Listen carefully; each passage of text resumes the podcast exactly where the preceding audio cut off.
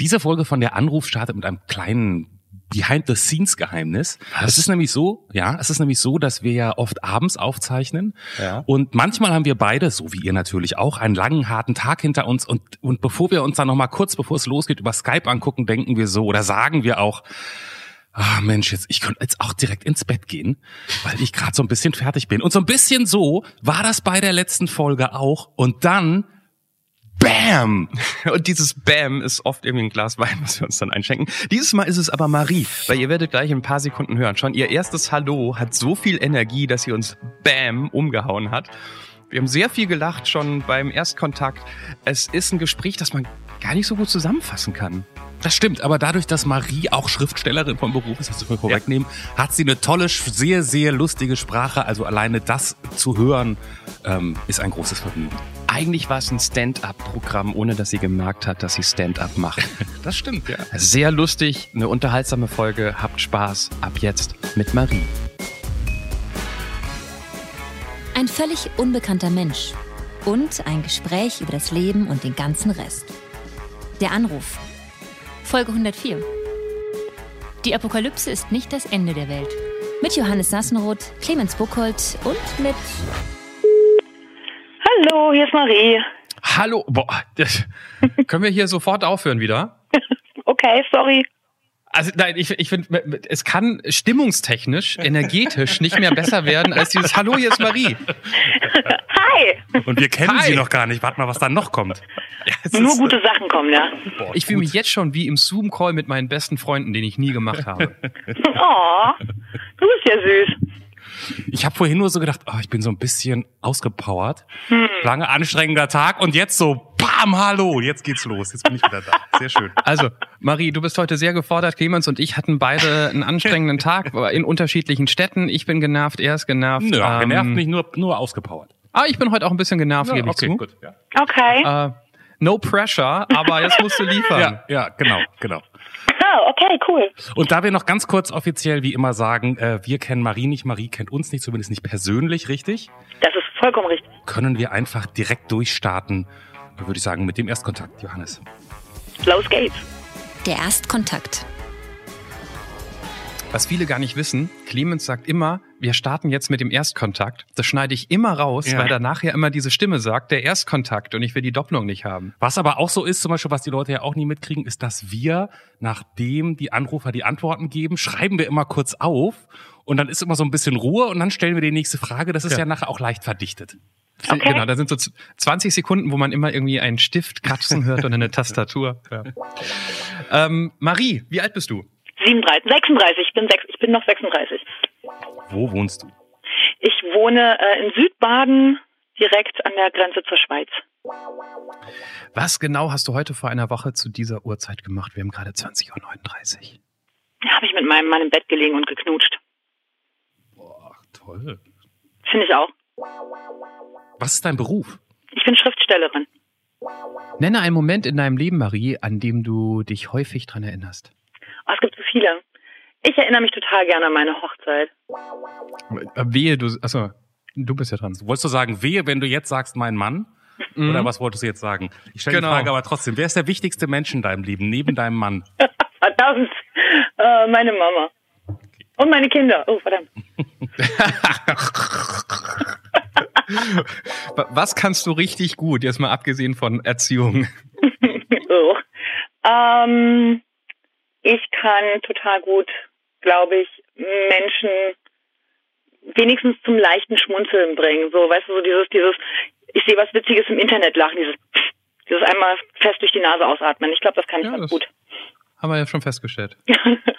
Hast du ein Hobby, Marie? Ja, ich male gerne. Egal was es ist. Aussehen, Kontostand, wie viele Autos in der Garage stehen, wie dein Mann aussieht, wie du aussiehst. Wenn du irgendetwas in deinem Leben ändern könntest, nur mit einem Schnipser, was wäre es? Ähm, dann würde ich all die Menschen, die wir ähm, zurückgelassen haben bei unserem Umzug vor einem Dreivierteljahr hier runter nach Südbaden, all die Menschen aus Nordhessen, die mir wichtig sind, hätte ich jetzt einfach hier in meiner Nachbarschaft. Zack, bumm, sofort. Hast du dich schon mal strafbar gemacht? Ich bin mir ein bisschen unsicher. Ich stand schon mal vor Gericht zweimal. Das wäre jetzt ein Ja oder? Dann ist es wahrscheinlich schon ja irgendwie. Okay. Ja, Alles andere hätte mich jetzt auch ein bisschen enttäuscht, muss ich zugeben. Welchen Menschen, den du schon lange nicht mehr gesehen hast, würdest du gerne wieder treffen? Ist es wichtig, ob lebendig oder tot? Wie du die Frage beantworten möchtest. Okay, cool. Äh, ich würde total gerne meine Oma und meinen Onkel wiedersehen. Die jetzt lebend oder nicht lebend? Beide tot. Ich habe auch selten jemand okay cool sagen hören, nachdem es um äh, Tod oder lebendig ging. Gibt es etwas, äh, das du in deinem bisherigen Leben schon erlebt hast und wenn du jetzt darauf zurückkommst, guckst, das, wo du sagst, möchte ich auf gar keinen Fall nochmal erleben? Ah, meinen besten Freund und meiner, meinen Eltern sagen, dass wir wegziehen. Nie wieder. Hashtag Fehler.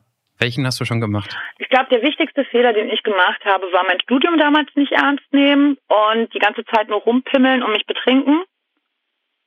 Ja. Und dann ohne auch nur einen einzigen Schein in London stehen und dann zu hören, ach übrigens, sie sind exmatrikuliert worden. Ah, okay, cool.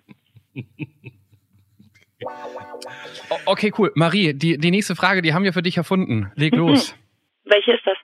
Ja, kennst du einen richtig guten Witz? Ah, okay, okay, okay. Ähm, ähm, okay, ich äh, habe wegen den Kindern halt nur so Kinderwitze. Also, ähm, was ist klein, flauschig, qualmt und hüpft über eine Wiese?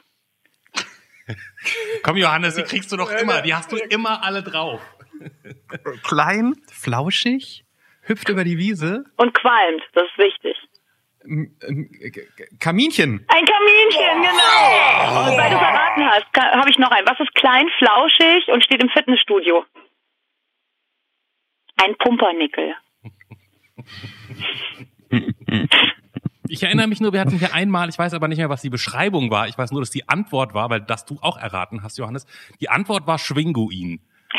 Das habe ich schön behalten. Ich weiß aber nicht mehr, was das Bild nicht. Was weiß auch und irgendwas. Keine Ahnung. Okay. Wie gut. Das soll ich erraten.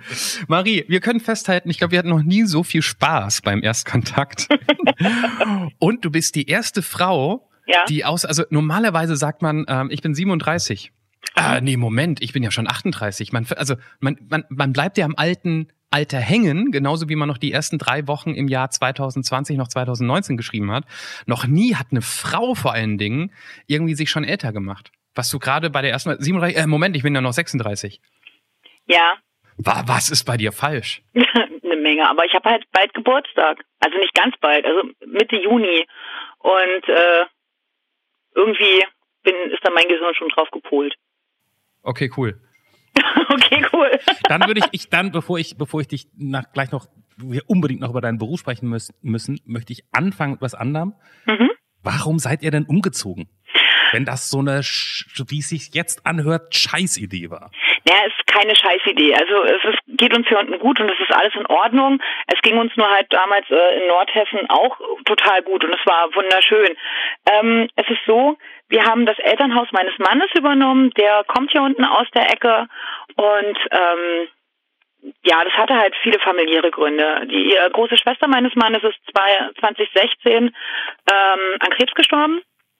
Und das hat, wie das so Tode in der Familie halt oft machen, ganz große Lücke hier in dieses Familiengefüge, das sehr eng war. Hier ist eine ziemlich große Familie, ähm, hat das eine riesige Lücke reingerissen. Und wir haben dann nach knapp anderthalb, zwei Jahren, die wir dann immer wieder äh, verstärkt Kontakt natürlich, also wir hatten vorher auch Kontakt mit der Familie meines Mannes, aber da haben wir dann irgendwann festgestellt, dass das ja eben ganz viele schmerzende Wunden und Lücken und äh, fürchterliche Situationen aufgerissen hat. Und meinem Mann ging es halt nicht gut damit, so weit weg zu sein von seiner Familie und dann nicht helfen zu können, dafür niemanden da sein zu können. Und ich weiß noch, wir waren irgendwann im Sommer, das muss dann 2018 gewesen sein, waren wir hier, haben meine Schwiegereltern besucht, haben meinen Schwager besucht und meine Nichten und die ganze Mischproche, die halt so ist. Und mein Mann war mit seinem jüngeren Bruder unterwegs und hat danach, ah, der hat einfach gelitten wie ein getretener Hund, das war ganz schlimm. Und dann ähm, habe ich zu ihm irgendwann gesagt, du, wenn du willst, dann ziehen wir hier runter. Und dann hat er gesagt, ich glaube, das wäre eine gute Idee. Und dann haben wir innerhalb von einem Dreivierteljahr haben wir dann unsere ganzen Zelte oben in Nordhessen abgebrochen und sind dann hier runtergezogen. Haus verkauft, Kinder aus der Schule. Mhm. Ja. Hast du, hast du dafür deine Familie verlassen? Kommst du aus Nordhessen? Also meine Mutter ist mit meinem Bruder und mir 1990 so in der Ecke ist die mit uns aus Berlin nach Nordhessen gezogen. Auch der Liebe wegen. Und dann habe ich seitdem da gewohnt. Äh, habe dann auch vor fünf, sechs Jahren haben wir dann mein altes Elternhaus gekauft, mein Mann und ich, und haben uns da auch in meinem alten Heimatdörfchen mit meinen alten Jugendfreunden sehr, sehr wohl gefühlt. Also es war wirklich schön.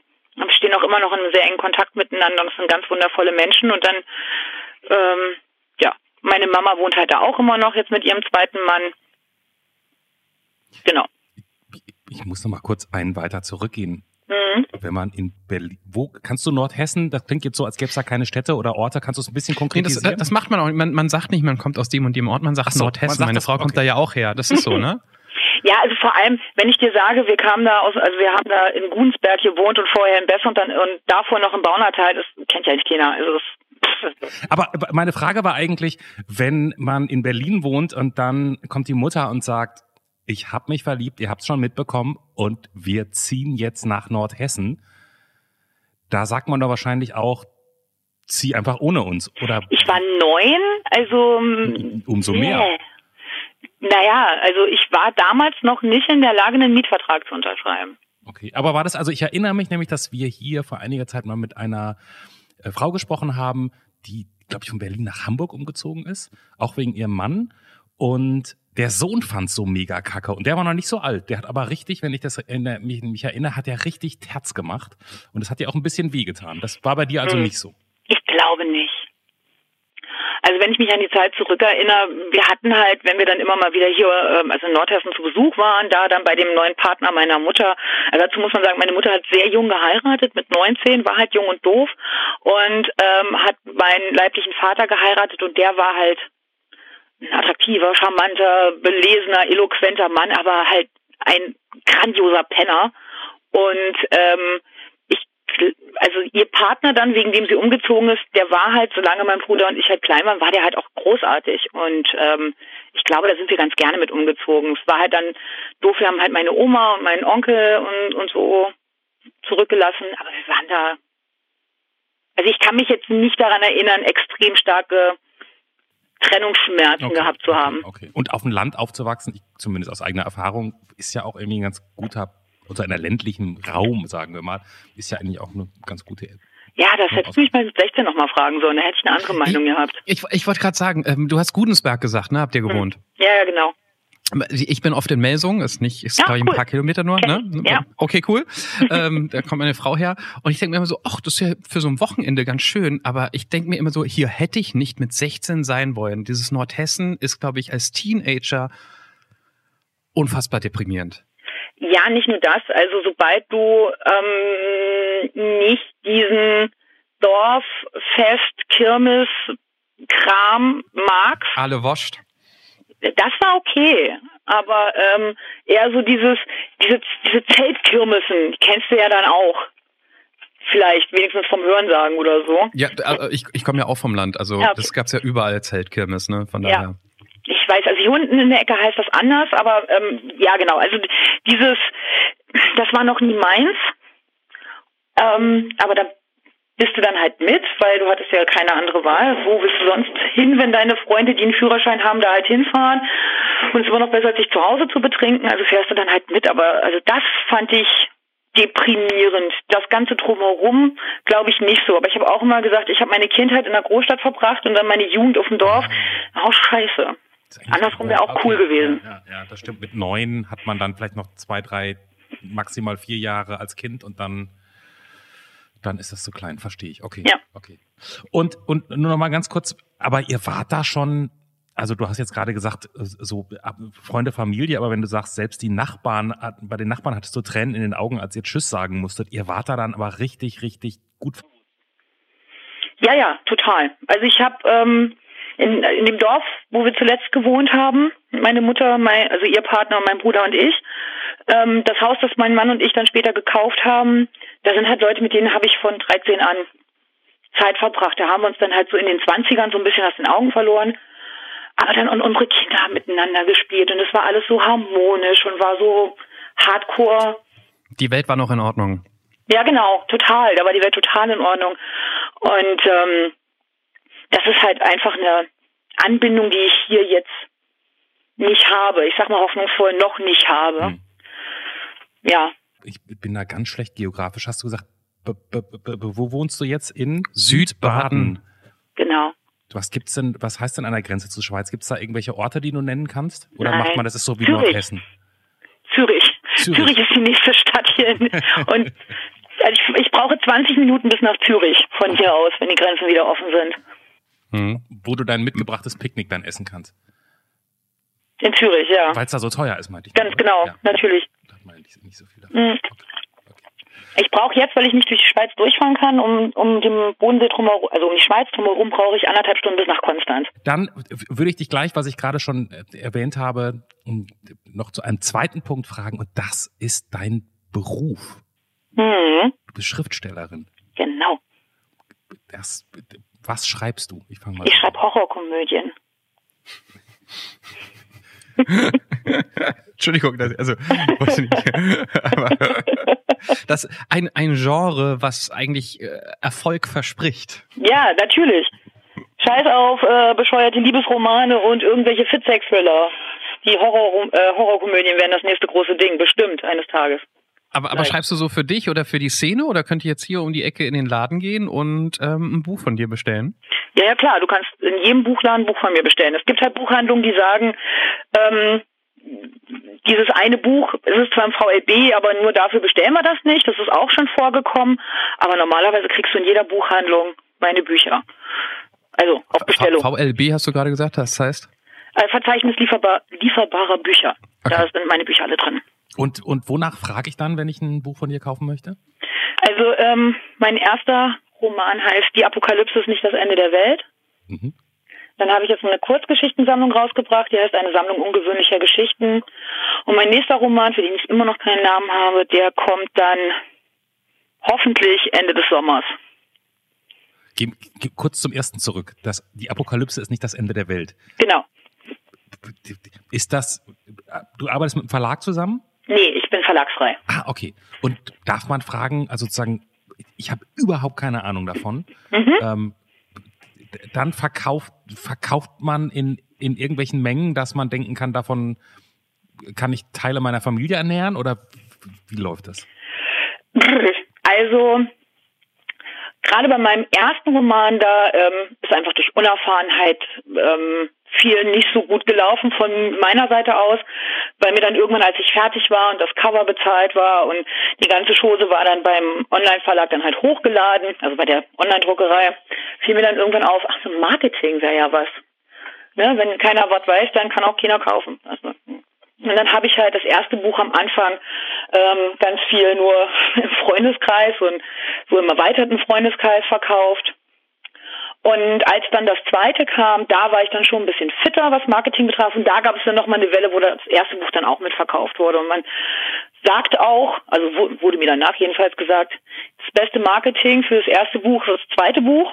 Und so geht das immer weiter. Mhm.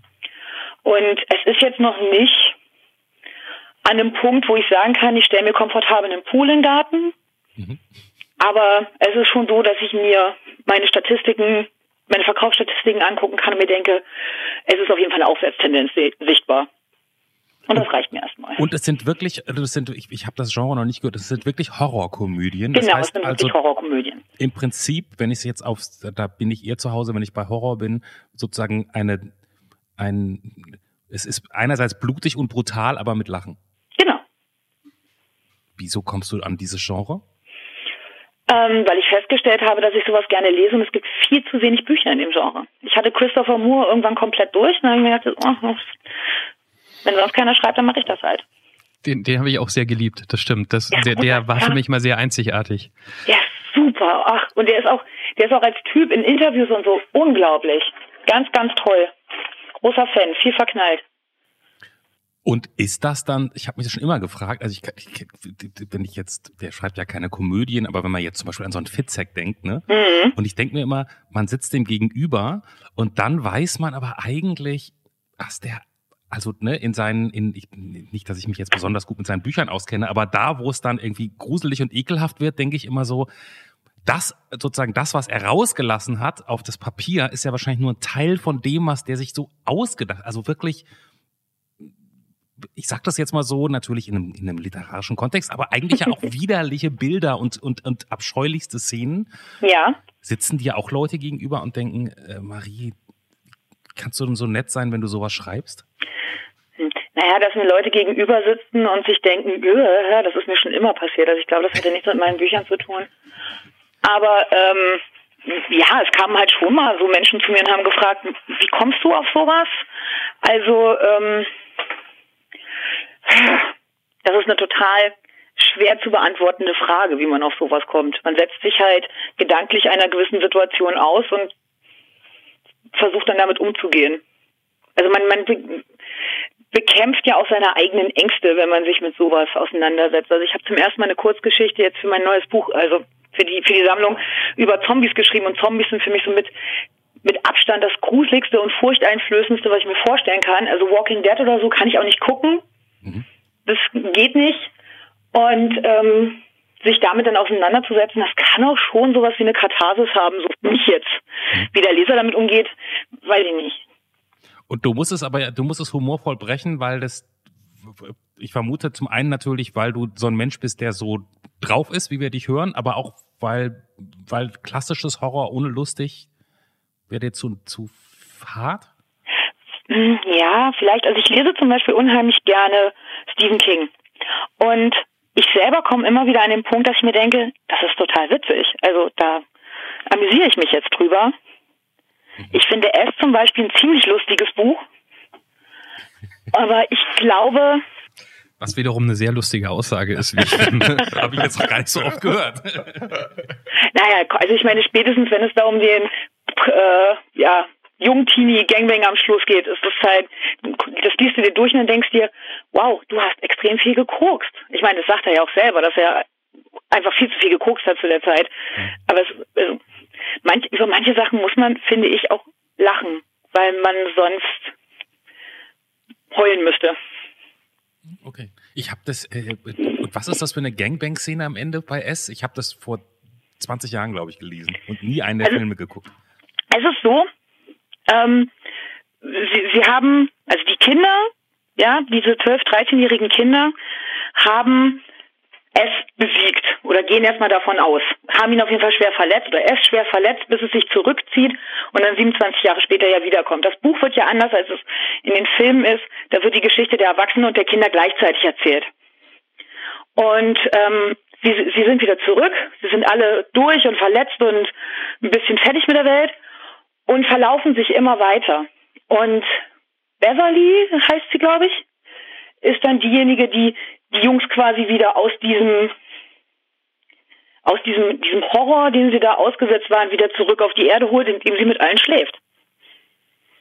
Daran kann ich mich nicht erinnern, das kann ja gar nicht wahr sein. Ja, verdrängt wahrscheinlich. Komischerweise wird auch nie in den Filmen behandelt. Bitte? Seltsam. Wird auch komischerweise nie in den Filmen behandelt. Die Filme habe ich nie geguckt. Das, ich fand das Buch damals tatsächlich, ich fand's, aber das ist jetzt auch lange her, ich fand es gar nicht so lustig, ich fand es eher gruselig, von daher, aber vielleicht habe ich dann hinten auch, wenn einmal Evil besiegt ist, dann ist man ja auch sehr schnell, will man ja auch schnell raus aus der Nummer. Ähm, vielleicht habe ich da geblättert, weiß ich nicht so genau. Ja gut, das passiert bei King ja auch ganz oft, dass man Sachen überblättern muss, ne? Bei, die, bei den 3000 Seiten oder so. Ja, also der hat ja auch so, der hat ja auch so dieses, ähm, diese, diese Laberschreiberei. Ja. Ähnlich schlimm wie Tolkien, finde ich, wo du dann denkst, ja, ist okay, komm zum Punkt, oh mein ja. Gott, bist du fertig? Bei Herr der ja. Ringe ist man mehr damit beschäftigt, äh, die Lieder zu überblättern, die auf zwölf Seiten abgedruckt sind, als mit dem Lesen. ja. Äh, Wenn es euch übrigens mit Podcasts genauso geht, dass ihr so kurz vorm Ende denkt, oh, das war's jetzt, ich schalte aus, und ihr das Ende von der Anruf nie mitbekommt, da passieren ja immer noch ganz viele spannende Dinge. Nur mal so als Hinweis. Vielleicht nicht unbedingt in dieser Folge, aber in den anderen Folgen. Nur so. Ähm, ist noch nicht zu Ende, wenn wir zu Ende sind. Ähm, okay, cool, muss ich jetzt immer sagen, um überzuleiten. Finde ich super. Ich bin ansteckend, ich merke das schon. Gibt es ein englisches Wort für rumpimmeln, habe ich mich gerade gefragt. Du hast in England studiert. Nein, nein, ich habe nicht in England studiert. Ich habe Familie so. in England und bin immer so hingeflohen, wenn mir sonst alles zu nervig wurde. Ach so. Ich dachte, du hast in London immer rumgepimmelt. Na, ich habe in London rumgepimmelt, aber beim Studium halt auch. Was heißt denn rumpimmeln? Also ist es für dich hier mit...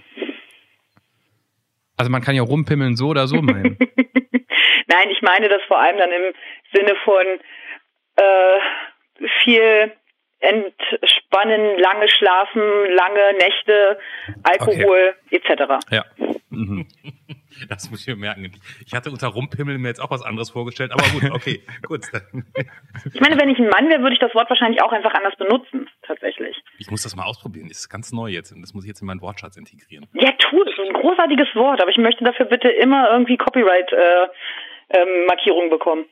Also rumpimmeln ist für mich auch schon immer so ein bisschen so, nicht richtig Sex, aber ein bisschen mehr als knutschen. Ich hätte jetzt, also als, wenn ich mir jetzt vorstelle, ich wäre ein Typ mhm. und mir denke, ich gehe rumpimmeln, würde ich wahrscheinlich eher daran denken, überall mit meinem Penis vorzuhauen. Das ist so die eine Stufe über dem Anlecken ist meins.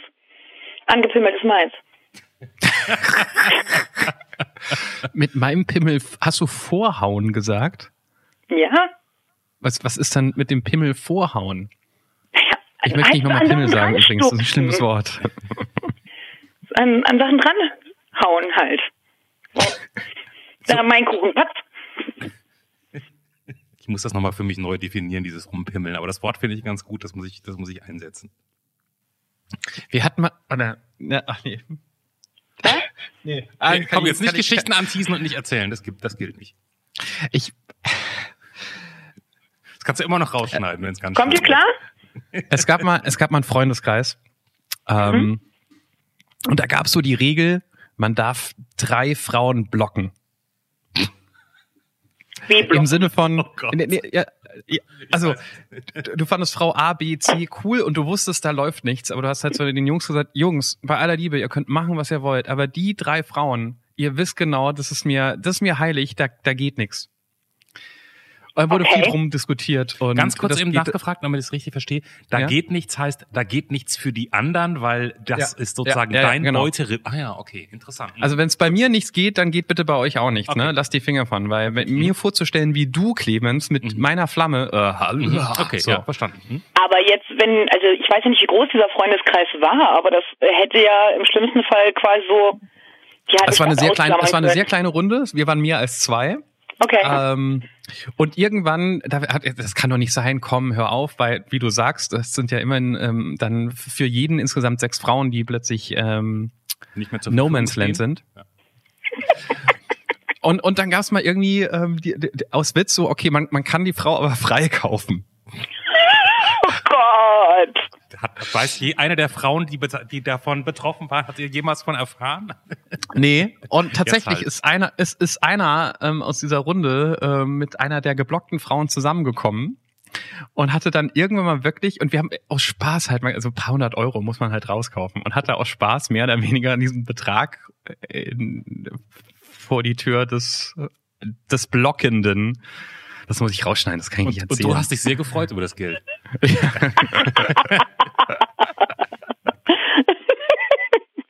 sehr schön.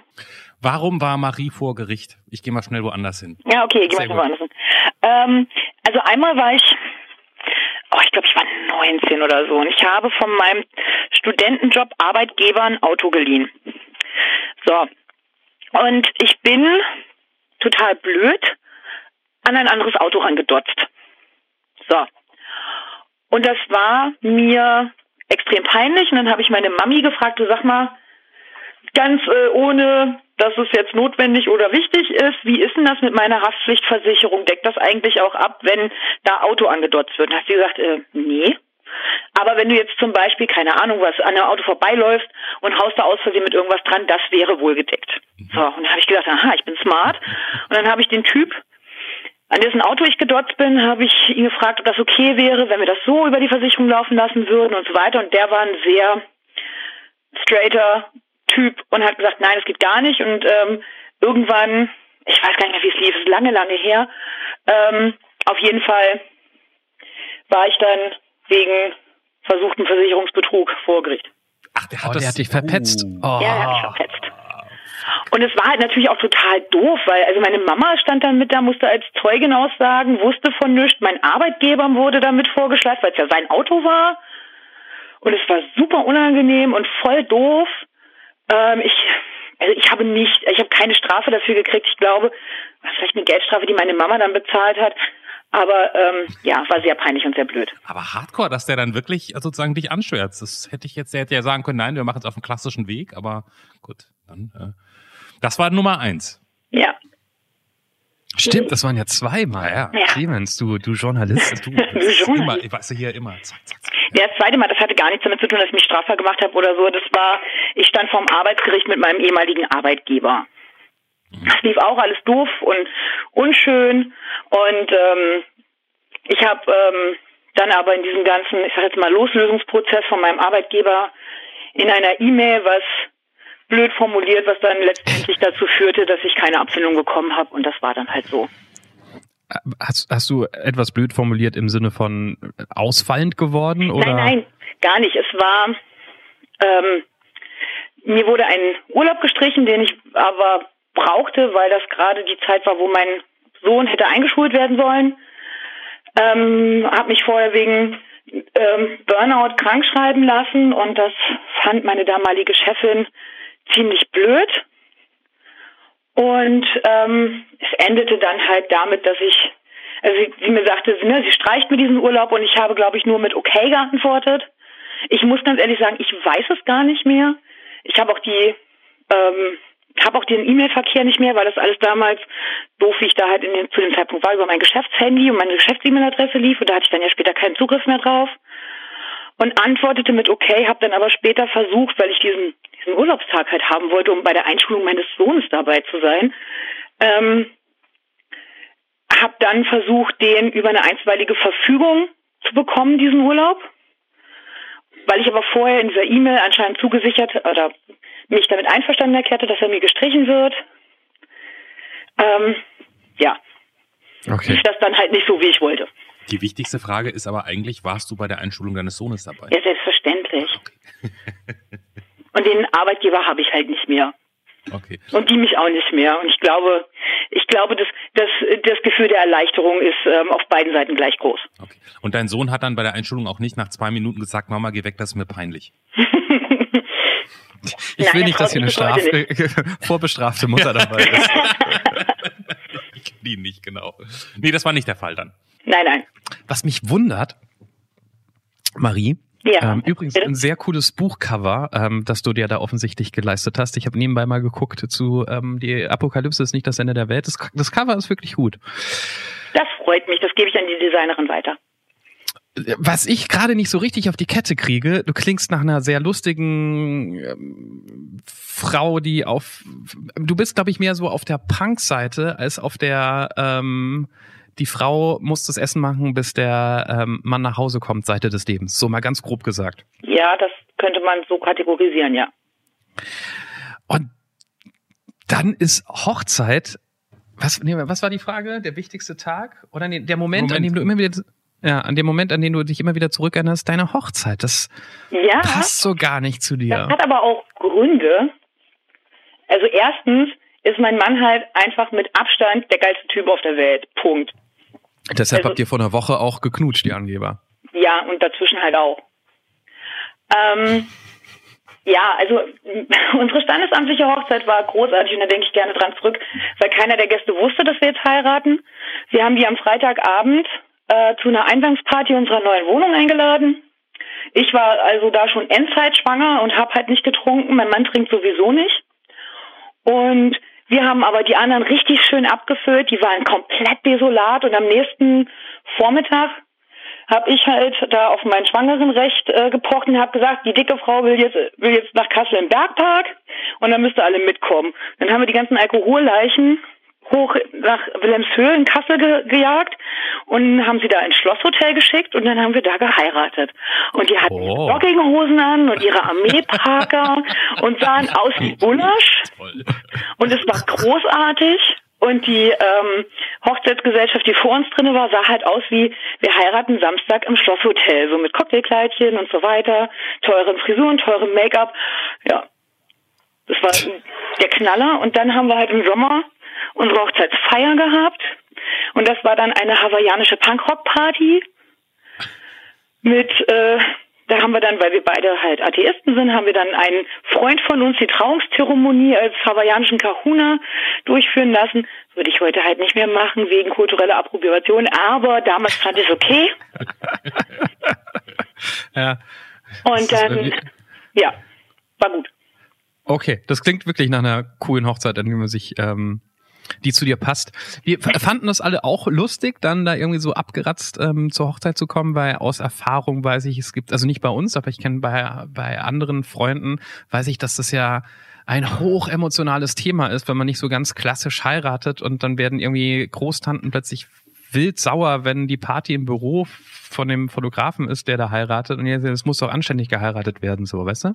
Ja, genau aus dem Grund und weil mein Mann aus einer ähm, also mein, die Familie von meinem Mann ist römisch-katholisch und altkatholisch und ähm, die ist halt auch riesig, ja. Also wie gesagt, das sind alles halt katholische Meerschweinchen, die vermehren sich ohne Ende. Es sind so viele Leute. Und dann haben wir gesagt, das geht halt nicht, vor allem nicht so kurz vor dem Entbinden, also machen wir das nur Freunde und Geschwister. Also es waren auch nur Freunde und Geschwister da. Meine Stiefschwester war halt da und äh, der jung, jüngere Bruder von Markus war da. Und dann halt engste Freunde aus meiner WG-Zeit in Bielefeld und aus seiner WG-Zeit in Konstanz. Und ja, das war witzig. Das waren halt auch die richtigen Leute. Und dann, ähm, dann ist sein Bruder am selben Tag halt dann wieder von Kassel hier runtergefahren und seine Mutter sagt bis heute, die schwört Stein und Bein, die hatte den ganzen Tag ein komisches Gefühl.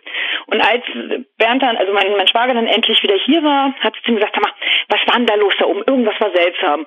Und Bernd hat nur gesagt, oh, das mussten mit Markus klären, ich weiß von nix. Und Markus hat ihr dann einen langen Brief geschrieben, der ihr erklärt, dass wir jetzt schon geheiratet haben. Mhm. Halt auch wegen, wegen Kind und Vaterschaftsanerkennung. Das war vor elf Jahren halt noch ein bisschen anders. Und ähm, dann war das aber auch okay, weil wir dann das große, große Fest im Sommer hatten.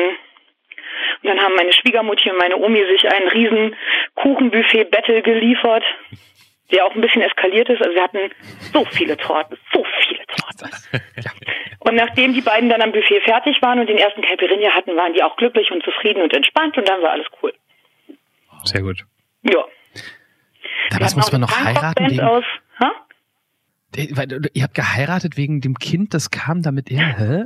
Nein, das war die Geschichte, die erzählt wurde, oder? Ach so. Nein, das war halt auch mit. Wir, wir saßen irgendwann im Geburtsvorbereitungskurs und die Hebamme sagte von wegen, naja, ähm, denkt bitte dran, dass wenn ihr nicht verheiratet seid, dass der Vater direkt nach der Geburt Vaterschaftsanerkennung ähm, Formulare blibidi blabidi, dass ihr das direkt macht. Weil und aus Gründen. Und dann habe ich irgendwann zu Markus gesagt, boah, das ist mir viel zu anstrengend, scheiß Formulare, finde ich total kacke, lass uns halt einfach heiraten. Hat er gesagt, ja. Und dann haben wir das vorher gemacht und fanden es witzig und es war die richtige Entscheidung. Das ist ja cool. Aber der Profi-Tipp, deswegen muss man nicht heiraten, man kann einfach vor der Geburt ähm, die Vaterschaft anerkennen, so wie ich. Und dann geht das innerhalb von fünf Minuten. Das geht vor der Geburt wesentlich einfacher als nach der Geburt. Ja, aber erstens so. hätten wir dann die Party nicht gehabt. Ne? Ja, ja, ja, ich sag ja nur. Also deswegen nur, falls jetzt gerade jemand zuhört und die Panik bekommt und nur deswegen wegen dir jetzt plötzlich heiraten würde, muss man nicht. Nee, also ich weiß nicht, ob das vor elf Jahren, als meine Tochter dann unterwegs war, tatsächlich anders war. Da bin ich das kann natürlich nicht sicher. Ich will aber auch keinen Quatsch erzählen. Da, da haben wir auch noch mit D-Mark bezahlt oder so. ganz, aber fast. Oder Reichsmark oder was auch immer. Genau, genau, genau. Damals, als ich noch jung war und die Dinosaurier über die Erde liefen. Wenn ich einen, einen Schritt von der Hochzeit weggehe. Bitte? Du musst ähm, erst, du musst erst okay cool sagen. Nee, das ist dein Joke. Das mache ich nicht. Das mache ich nicht. Das, das, das, macht, das, macht ihr, das, macht ihr, das macht ihr beide sehr, sehr gut. Ich halte mich da raus. Okay, cool. Ähm, Oma und Onkel. Ja. Ähm, also, das Was? ist alles Familie mütterlicherseits, logischerweise väterlicherseits ist halt ne, ähnlich schwanznasig wie der Mann, der dabei rumkam. Aber meine Oma war, also einmal war meine Oma eine arschcoole Person. Also als Oma noch mehr als als Mutter. Ich glaube, als Mutter hätte ich sie auch extrem anstrengend gefunden. Ähm, meine Oma kam aus, also meine Uroma war Adlige aus äh, Österreich Gedöns und ist dann aus der Familie raus, weil sie einen Zirkusartisten geheiratet hat. Mhm. Und meine Oma ist halt dann im Zirkus mit groß geworden, war dann lange selber Artistin und Ewigkeiten dann noch auf Tournee in Varietés und so weiter. Und ähm, hatte halt einmal die coolsten Geschichten natürlich. Mhm. Und ähm, ich glaube, viel von meinem Humor, ähm, den ich auch jetzt mit meiner Mutti so teile, der kommt halt auch von ihr und von meinem Onkel. Und ähm, ja, also einfach eine, sie ist einfach eine Person, die ich bis heute unheimlich beeindruckend finde, weil sie auf der einen Seite eine unheimliche Stärke hat, aber sich auch immer wieder zugestanden hat, schwach zu sein oder auch diese diese Schwäche auszunutzen. Also sie war halt sehr sehr klein. Ich glaube, ich war Meter knapp 1,60 Meter oder so, also wirklich so ein Erdnuckel und da äh, war selbstständig als ähm, später mit ihrem Panikballett in Berlin, wo sie dann halt bei irgendwelchen Firmenfeiern und so weiter aufgetreten ist mit Kakang und Samba und hast, hast mich gesehen gedöns. Und wenn sie dann zum Finanzamt ist und nicht wusste, was sie machen sollte, dann saß sie weinend von dem Finanzbeamten so, aber Herr, Herr Beamter, ich weiß doch gar nicht, ich bin doch nur eine arme, kleine, unschuldige Frau. Und, äh. Ich habe das mehr als einmal mitgekriegt, wo sie dann mein Bruder mich auch mitgeschleift hat. So als, der hat gesagt, so, und jetzt guckt er traurig. Alles klar, gut, läuft.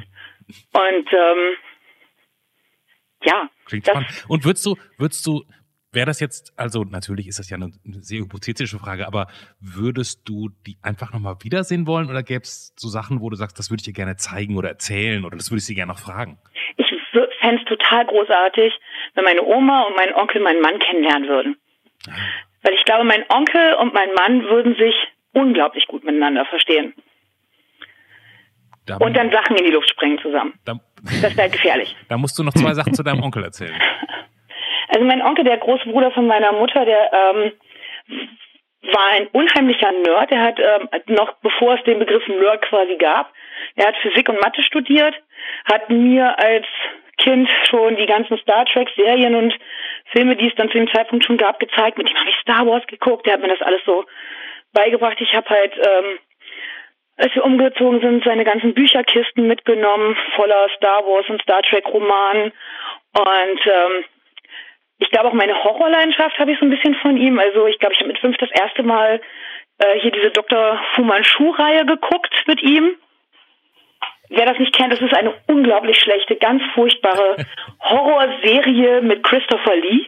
Ah, ah okay. Das kenne ich jetzt, wo du es erwähnst, natürlich. Fabelhaft furchtbar. Das war wirklich schlecht, ich erinnere mich. Oh. Ja, also ganz, ganz großartig schlecht. Ich mag ja, ja, Filme, die schlecht sind und wissen, dass sie schlecht sind, mit denen man einfach Spaß haben kann. Das finde ich ja super.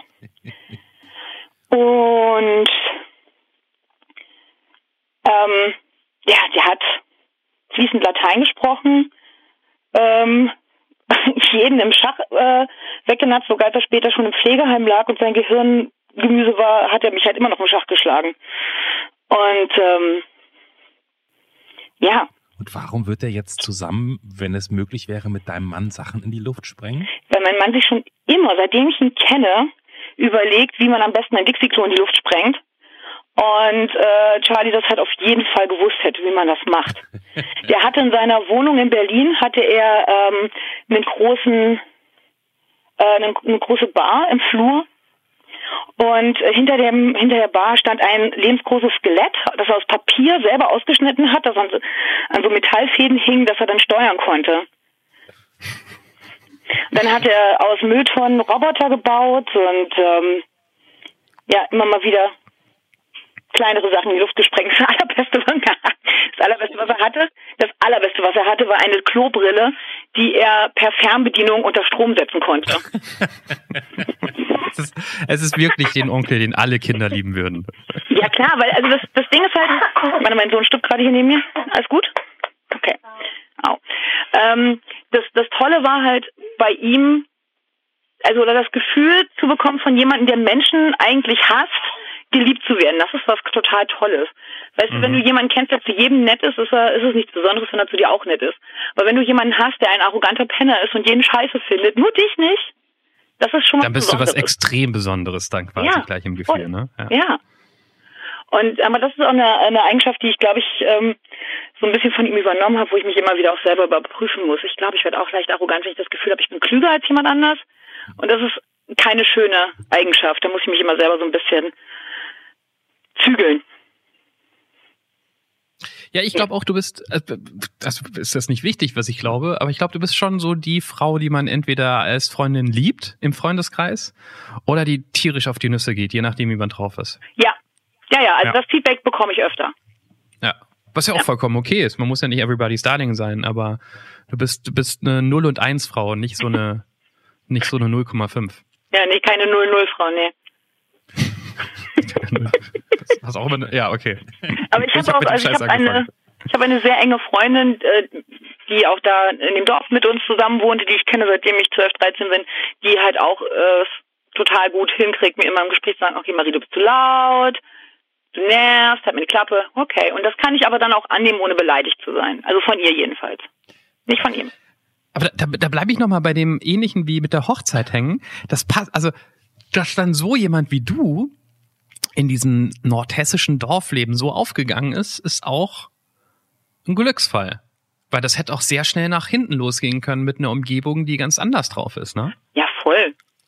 Also, total. Also ich glaube aber auch inzwischen, ähm, das ist eine Entscheidung, eine bewusste Entscheidung, fühle ich mich hier jetzt wohl oder nicht. Also ich kann inzwischen in eine Umgebung reingehen, auf eine Party gehen, auf ein Fest gehen und mir denken, okay, eigentlich finde ich das hier doof, aber ich entscheide mich jetzt einfach dazu, Spaß zu haben. Und glücklicherweise ist mein Mann so, dass der halt einfach kollektiv immer Spaß hat, scheißegal. Der amüsiert sich immer. Und dann ist es halt sehr einfach, mich mit ihm zusammen zu amüsieren. Ich könnte halt auch schmollend in der Ecke sitzen den ganzen Abend. Aber dafür ist mein mhm. Leben zu kurz. Also amüsiere ich mich lieber. Das ist eine gute Einstellung. Und, und die Tatsache, dass du jemand bist, der, ich sag mal, durchaus immer so Druck nach vorne hat, ist das irgendwie, geht das so durch dein Leben? Also warst du schon immer jemand, der so, musstest du irgendwie kämpfen oder fighten oder warst du, bist du einfach so eine Power-Natur schon von, von Kindergarten an? Boah, ich weiß es nicht. Also meine Mama hat auf jeden Fall immer gesagt, ich war anstrengend aber ähm, ich weiß nicht, ob das damit ähm, einhergeht immer unbedingt. Nee, ich hatte aber auch Phasen in meinem Leben, da war ich halt echt sehr gammelig unterwegs. Also gerade so meine frühen Zwanziger, bevor ich Markus dann kennengelernt habe, als ich in Kassel studiert habe. Und das Studieren muss man da in fette Anführungszeichen setzen, weil ich war zwar eingeschrieben und ich war auch ab und zu mal da, aber hauptsächlich saß ich entweder im Studentencafé und habe gerauchten Kaffee getrunken oder ich saß bei mir in der WG und habe gerauchten Rotwein getrunken. Also das waren so. Oder ich war, weiß nicht, wenn, falls irgendjemand da draußen das hört, noch von früher das Spot kennt in Kassel. Das war der dreckigste, ranzigste, geilste Laden der Welt. Also wirklich so, dass du irgendwas angefasst hast und gedacht hast, wahrscheinlich habe ich mir jetzt 26 Bazillen eingefangen.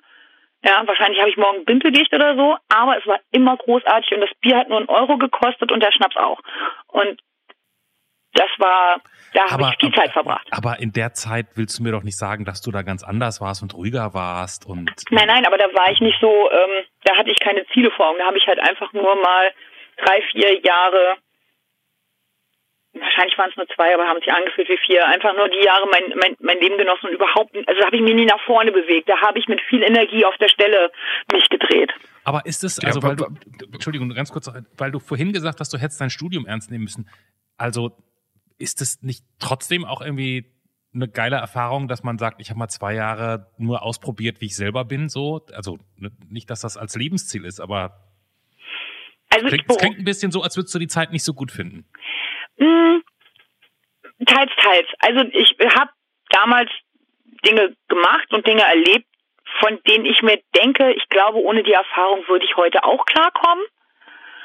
Ähm, aber natürlich, im Endeffekt sind wir ja zu dem Zeitpunkt, an dem wir sind, immer ein Produkt von dem, was wir erlebt haben.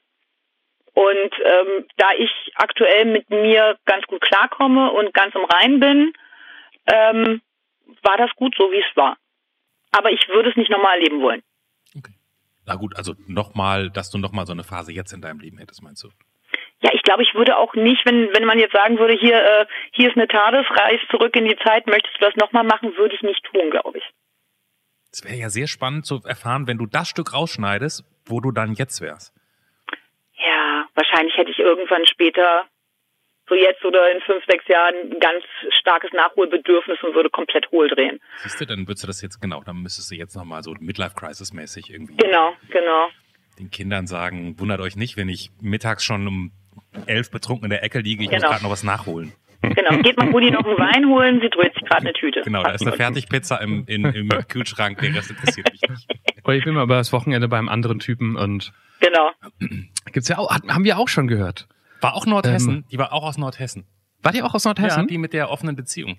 Genau. Also finde ich auch total okay. Also ich finde, also ich halte mich nicht äh, für die Person, die über äh, andere Beziehungsmodelle irgendwie urteilen kann. Und tatsächlich ist eine der glücklichsten und besten Beziehungen, die ich kenne, auch eine offene Beziehung. Ich finde es ja theoretisch immer ein ganz fantastisches Konstrukt im Echtleben, glaube ich, das würde immer nur gehen, wenn ich halt der bin, der halt, also, aber Gut, ja, in, in, ja. in, in, in der Variante, über die wir gesprochen haben, hier in Folge, ich habe gerade nachgeguckt, Folge 69, ja, ähm, haben ja ha, haben ja, stimmt, oh, ist mir noch nie aufgefallen. ähm, haben ja beide diese offene Beziehung gelebt ähm, mhm. und nicht nur eine Person, weil dann, dann geht man, glaube ich, drauf. Aber wenn beide da ja. wirklich ehrlich dahinter stehen, so wie, ich weiß gar nicht mehr, wie sie hieß oder heißt, ähm, dann kann das funktionieren. War auf jeden Fall eine spannende Sache. Ähm, Folge 69 nochmal, für alle die, die noch eher neu dabei sind ich habe ja das Gefühl, dass wir, wir haben es schon lange nicht mehr gemacht, also länger oder ohne Erfolg, aber ich glaube mit Marie wird sich die Diskussion noch mal lohnen, Bitte? wie die Deu wie die heutige Folge heißen soll. Die muss ja okay cool heißen. Ja, eigentlich muss sie okay cool heißen. Aber guck mal, okay cool ist erst dann cool, wenn man es dich zum ersten Mal hat sagen hören, glaube ich. Ansonsten, wenn ich jetzt denke, der Folgen, Folge, wo sind wir gerade? Folge 100, äh, 104, 104, 104, okay cool. Gucke ich da, klicke ich auf okay cool? Nein, was haltet ihr denn davon, wenn wir tatsächlich direkt, äh, wenn ich da einfach nochmal äh, ganz schamlos äh, eins meiner Produkte platzieren und wir nennen es von frustrierten Erzengeln und weiß ich nicht, schlafenden Dalmatinern, weil ich sie gerade hier vor mir sehe. Da fände ich aber, dass die Apokalypse ist nicht das Ende der Welt, finde ich ehrlich gesagt einen spektakulär guten Buchtitel. Dankeschön. Wenn wir uns, den, wenn wir uns den für, den, für die Folge klauen dürfen, würde ich ja sogar den nehmen. Darfst du auch voll gerne. Ja, Johannes, ähm, das Problem an diesem Buchtitel ist nur, dass ich halt jetzt die ganze Zeit äh, an meinem nächsten Buchtitel hänge und der muss ja mindestens genauso cool sein. Und das setzt mich voll unter Druck und mir fällt nichts ein. Das zweite Werk ist immer das schwerste oder das dritte oder das wird keine ja, Furchtbar. Das nächste Werk ist immer das schwerste. Ja. Aber Marie, ich habe den Eindruck, du kannst mit Druck umgehen. Ja, und wie das Cover von deinem neuen Buch aussieht. hey. Boah, das war eine der besten Überleitungen. Das klären wir ja jetzt, weil das kann ja eigentlich nur dein Folgenbild sein, was ja. alle anderen, die diesen Podcast schon seit ähm, gut 50 Minuten hören, schon die ganze Zeit gesehen haben, wenn sie uns bei Spotify hören. Ähm, falls ihr das tut bei Spotify, da seht ihr das Bild, bitte da auch gerne auf Folgen klicken, weil dann bekommt ihr auch immer mit, wenn es eine neue Folge gibt, bei iTunes auf Abonnieren klicken und wir freuen uns eh über Bewertungen, Kommentare. Ähm, weil Kommentare, weil irgendjemand mal behauptet hat, dass das das wäre wichtig bei iTunes, keine Ahnung, aber wir kriegen ja jetzt nicht die 5000 Euro. wichtig für Bücher übrigens. Eben, da ist es richtig wichtig. Bei Podcasts ist tatsächlich, das weiß man ja inzwischen, ist diese Sternebewertung gar nicht mehr so wichtig. Abonnenten sind wichtig. Ah, okay. Also wenn uns da jemand pushen möchte, abonniert uns, das hilft uns. Aber die Sterne, über die wir uns freuen, bringen uns in der iTunes-Statistik so. zumindest, glaube ich, gar nichts. Ja, aber ihr habt uns ja eh schon abonniert. Ja, genau. Ähm, dann sage ich einfach nur, ich, äh, ich glaube, eine Mehrzahl der Podcast-Hörer entdecken neue Formate über persönliche Empfehlungen. Also, wenn ihr da jemand kennt, wo ihr denkt, hey, die Person muss doch unbedingt der Anruf hören, Ihr habt eh euer Handy in der Hand. Einfach auf Kopieren und Teilen und macht die Person glücklich und uns auch. Jetzt brauche ich ein paar Farben von dir. Mindestens eine. Ich hätte gerne sowas, so, so ein richtig knalliges in die Augenschlag Pink. Hast du noch weitere Wünsche oder? Ja, oder? gelb bitte. Dann vielleicht noch ein fröhliches, lebensbejahendes Grau, um das so abzurunden. Ein lebensbejahendes Grau, ich glaube, das, da hätte ich drei zur Auswahl. Ich, ich wähle mal für dich. Tu es, tu es, ich vertraue dir. Ja, ich bin gespannt. Sind das zwei sich küssende Wühlmäuse? Ja, das passt ja. ja Eine gute Reaktion auf wir dieses absurde nur, Bild. Jetzt zu verraten, wir versuchen immer irgendeinen absurden Zusammenhang zum gerade gelaufenen Gespräch zu finden. Von daher. Wo ist denn da der Zusammenhang zu absurd, zu, zu sich zwei küssenden Wühlmäusen? Weil ich vor einer Woche mit meinem Mann geknutscht habe. Und ach so, ach so. Und dazwischen auch und jetzt gleich, wenn ich aufgelegt habe, wieder. Mann, hast du ein Leben. Ja, voll gut, oder? Ja, da ist man ein bisschen neidisch. Da will ich nicht länger der Cockblocker sein und hab ganz viel, hab ganz viel Spaß beim Knutschen. Danke, dass ihr mir zugehört habt. Das passiert mir so selten. das glaube ich, glaub ich Tschüss. Genau. Tschüss. Ciao, macht's gut. Das war Der Anruf. Von und mit Clemens Buchholz und Johannes Sassenroth. Technische Unterstützung Andreas Deile. Die Stimme im Layout, also ich, Andrea Losleben. Für mehr Infos und Mitmachen der Anrufpodcast.de. Wir müssen jetzt gar nicht sagen, dass wir auch bei Instagram sind und bei Twitter. Das wissen die Leute, oder? Die folgen uns da schon alle. Klar. Naja, alle nicht. Die, die paar, die es noch nicht tun, bitte kommt noch kurz vorbei. Und, und Also abonniert. meine Mutter ist schon dort bei ähm, der Anruf-Podcast auf Oh, Instagram. wirklich? Nee, natürlich nichts, nur Ach so. Wenn ihr es machen wollt, bitte, wir freuen uns. Ähm, Bewertungen, sagen wir auch gerade in, in diesem Ding drin. Ich, ich habe diese Woche nur was sehr Lustiges in Sachen Podcast erlebt, ähm, was ich mit euch teilen möchte. Weil Clemens und ich und ein paar andere Freunde haben ja noch ein anderes Projekt, die Podcast GmbH. Mhm, das stimmt. Also ein, ein Online-Magazin, in dem wir über äh, Neuigkeiten aus der Podcast-Welt berichten und vor allen Dingen, in dem wir auch Reviews, also sozusagen Kritiken über Podcasts, die wir hören, schreiben. Da ähm, bin ich gerade dran, den neuen Podcast von Miki Beisenherz ähm, zu besprechen und dachte mir so, ja, man hatte ja schon mal kurz Kontakt. Der war ja vor zwei Jahren bei uns im Podcast. Ich schreibe dem mal an bei Twitter, vielleicht beantwortet er alles. Dem war auch so. Ich habe vorgestern mit ihm telefoniert und war eigentlich so total businessmäßig drauf, wollte ihm so ein paar halbjournalistische Fragen stellen zu den Hintergründen. Wir haben aber erstmal zehn Minuten darüber gesprochen, wie enttäuschend Afterlife die zweite Staffel ist, weil ihm das jetzt am allerwichtigsten war. Bevor er irgendwie seinen Podcast promoten möchte, möchte er nochmal von anderen hören, dass auch alle anderen Afterlife zweite Staffel richtig kacke finden.